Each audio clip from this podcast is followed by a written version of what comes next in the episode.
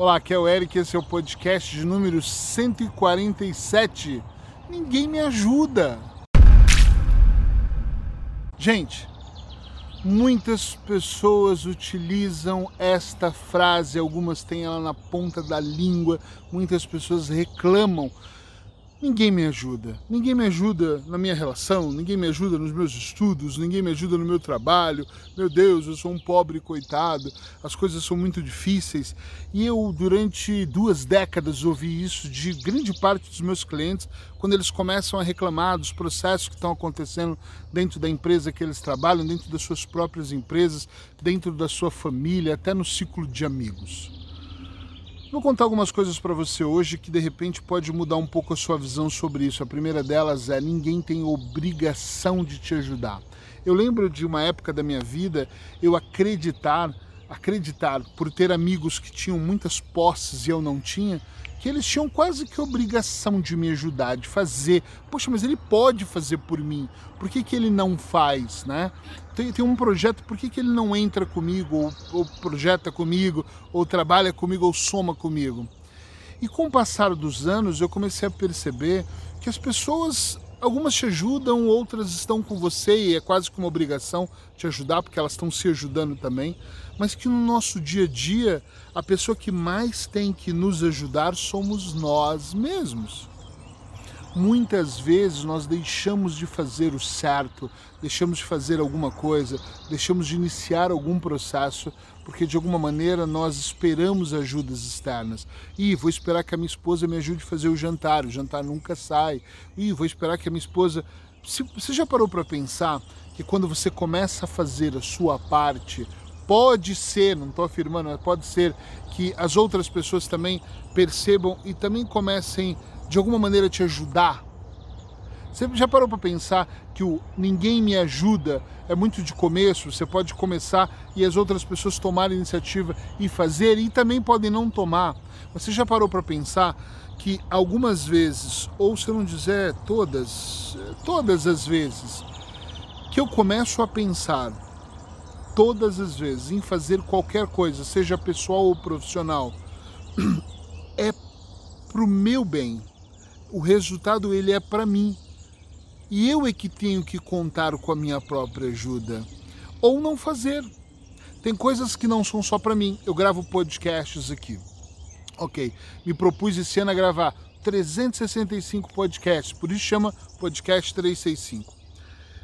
Esse é um projeto meu. O que, que eu espero que outras pessoas façam por mim? Hã? que alguém me ajude na edição, eu preferi fazer. No começo eu pensei, quem vai editar? Depois eu pensei, nah, vai sem edição mesmo, põe a vinheta, solta e acabou. Por quê?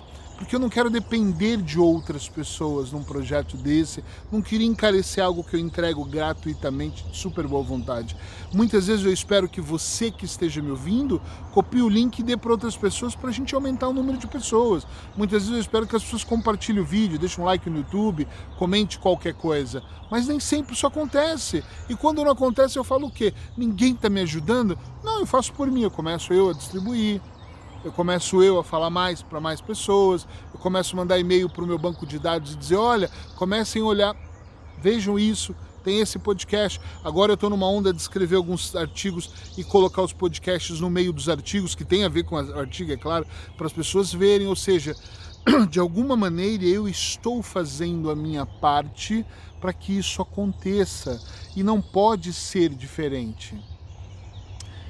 Mora eu e a minha esposa só. Nós nos ajudamos imensamente, profissionalmente e pessoalmente.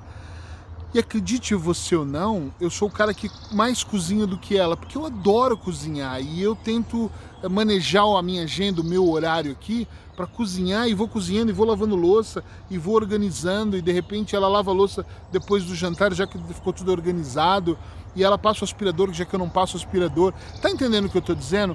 Cada um faz a sua parte, mas quando um de nós toma a iniciativa, o outro se toca e começa também a ajudar e fazer. Não precisa ter um papel com uma regra, um cartaz atrás da porta. Segunda Paula, terça Eric, quarta Paulo e Eric. Isso não tem necessidade. Tem coisas que nós temos que começar a se ligar e perceber que se é para o nosso bem-estar, nós podemos começar a fazer ontem, rápido, urgente, colocar ação porque é para nós. Então para de ser mimado, mimada, para de reclamar que ninguém te ajuda, para de reclamar que ai, mas não tenho recursos, as pessoas não me dão dinheiro. Busca um parceiro, busca um investidor. Ai, não, porque eu não sei como fazer. Busca um estrategista, contrata um profissional busque informação, eu não tenho dinheiro para pegar um profissional. Caramba, vai para a internet, leia, vê vídeos, ouve podcasts, assiste palestras. Existe, eu estou dizendo não, eu estou afirmando que existem milhares de maneiras de você ser mais feliz, de você fazer a vida dar certa. Eu não sou um especialista em fazer você ganhar mais dinheiro. Eu não sou um especialista que vou te trazer aqui a ideia. Estou eu aqui me escorando aqui nessas pedras. Uh, a ideia de como você vai alavancar melhor na vida. Eu sou um especialista que treina a mente das pessoas para que elas não tenham esse tipo de bloqueio, para que elas se libertem. E a maior parte da mente das mentes que, eu, que chegam até mim são pessoas que de alguma maneira estão completamente bloqueadas ou travadas por algo que aconteceu na primeira infância, ou durante a adolescência, ou durante toda a sua vida maior parte das pessoas que vêm até mim, independente se são desempregados ou se são CEOs, eu tenho todos esse público, são pessoas que por algum motivo não conseguem avançar.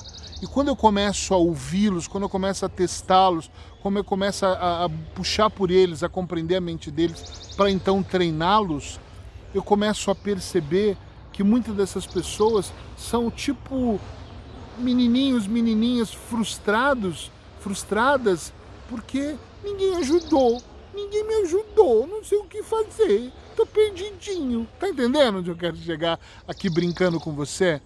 Tem uma hora na nossa vida que nós, se nós não temos ajuda, nós pagamos pela ajuda. Se você não pode pagar, você busca, você ajuda, você estuda, você pesquisa. Deixa eu contar uma coisa aqui rápida. Quando eu comecei na hipnose, eu fiz um curso em São Paulo que um amigo me pagou porque eu não tinha condições de pagar. Foi três dias de curso, sexta, sábado e domingo. E eu me apaixonei e falei, isso eu quero fazer da minha vida. Com o tempo eu descobri que aquilo era hipnose clássica, aquelas mais rápidas, tipo palco, dorme, acorda, levanta, era muito diretiva. E eu descobri que existe uma hipnose chamada hipnose ericksoniana, que é a que eu sigo, mais clínica, mais mente, mais metafórica. Me apaixonei por aquilo. Li um primeiro livro e pensei assim, caramba, da Teresa Robles. E eu pensei, caramba, como é que eu faço essas pessoas? Não tenho condições de ir para os Estados Unidos. Me tornei promotor de eventos e quem conhece minha carreira sabe disso. Os primeiros 5, 6 anos da minha vida eu promovia pessoas, trouxe para o Brasil pessoas que eram extremamente importantes.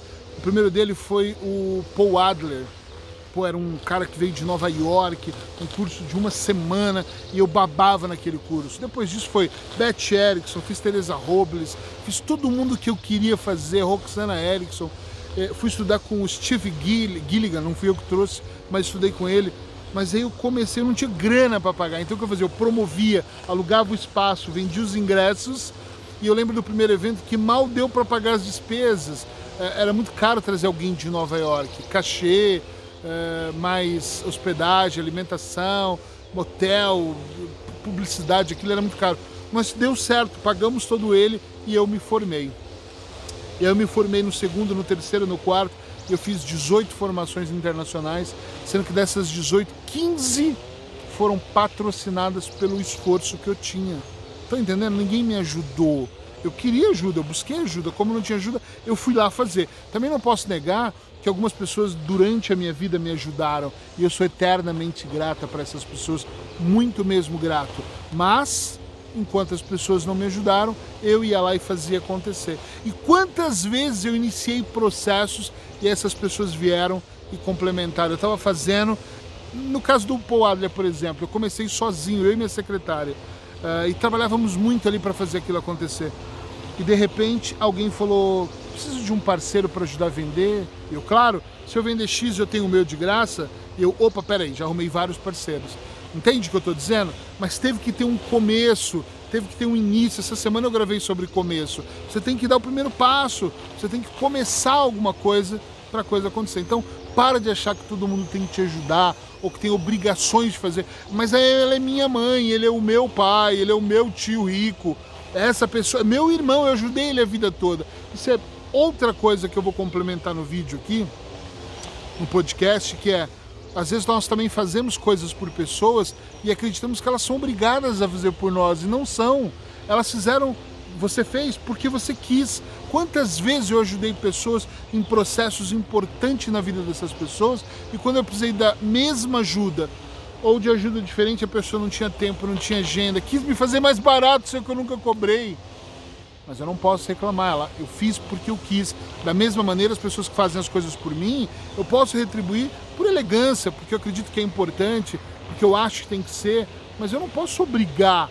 Né? Elas não podem me obrigar a retribuir. Ah, eu vou, não vou retribuir se eu não quiser. Eu retribuo normalmente, mas a grande sacada aqui é não fique esperando pelas pessoas. Olha, eu vou dizer uma coisa para você, sem medo de errar todas as vezes que eu fiquei esperando 100% por alguém, eu errei.